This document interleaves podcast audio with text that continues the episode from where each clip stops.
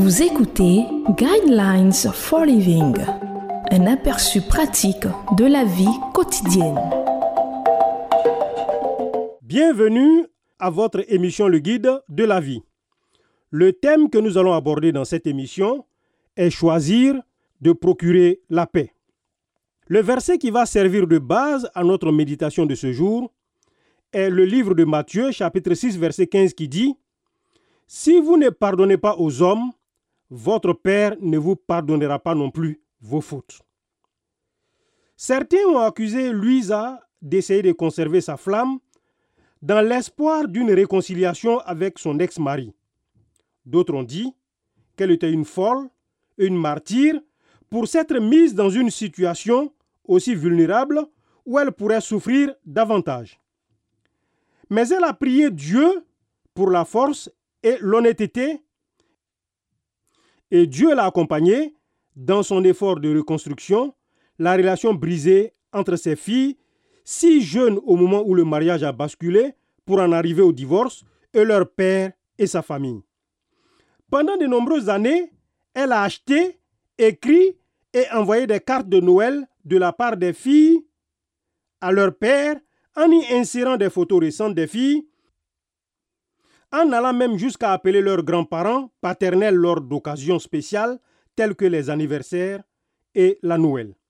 Cependant, elle voyait que ses enfants étaient comme déconnectés, ne sachant pas quoi dire lors des appels téléphoniques. Elle n'avait que des réponses par oui ou par non à leur donner.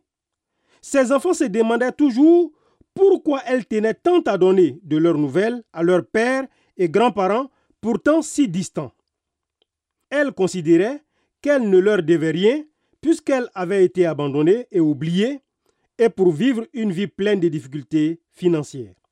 Lorsque ses filles atteignirent l'âge de 18 ans, elle décida que son rôle vivant à procurer la paix était arrivé à son terme. En tant qu'adulte, elle était capable de s'occuper elle-même de leurs propres affaires de famille, à savoir choisir à leur tour de pardonner à leur père pour l'absence de relations et de rechercher la réconciliation. Des années plus tard, leur ancien beau-père tomba gravement malade. Elle reçut un message urgent d'un membre de la famille lui disant qu'il était hospitalisé. On lui demanda de prier pour la guérison et le bon rétablissement. Louisa décida de faire plus que prier. Elle appela son ex-mari, qui se trouvait justement à l'hôpital à ce moment-là. Son beau-père mourant a voulu lui adresser la parole, lorsqu'elle a appris qu'elle était au téléphone, il lui a dit Merci d'avoir pris soin des filles durant toutes ces années. Je t'aime et je veux que tu dises aux filles à quel point je les aime. Il décéda quelques jours plus tard. Elle n'aurait jamais entendu ces mots de gratitude de la part de son beau-père si elle n'avait jamais recherché la paix. Louisa savait très bien qu'elle n'aurait jamais pu procurer la paix sans avoir une relation avec Jésus et sans lui avoir demandé de l'aide pour pardonner à son ex-mari qui avait détruit leur mariage. Pardonner à quelqu'un pour les fautes qu'il a commises envers vous et vos enfants est difficile. Vous devez vous débarrasser de l'orgueil. Mais comme le montre l'histoire de Louisa, ce n'est pas impossible avec l'aide de Dieu. Vous pouvez faire confiance à Dieu. Je vous conseille de lire le livre de Somme, chapitre 75, versets 2 à 11.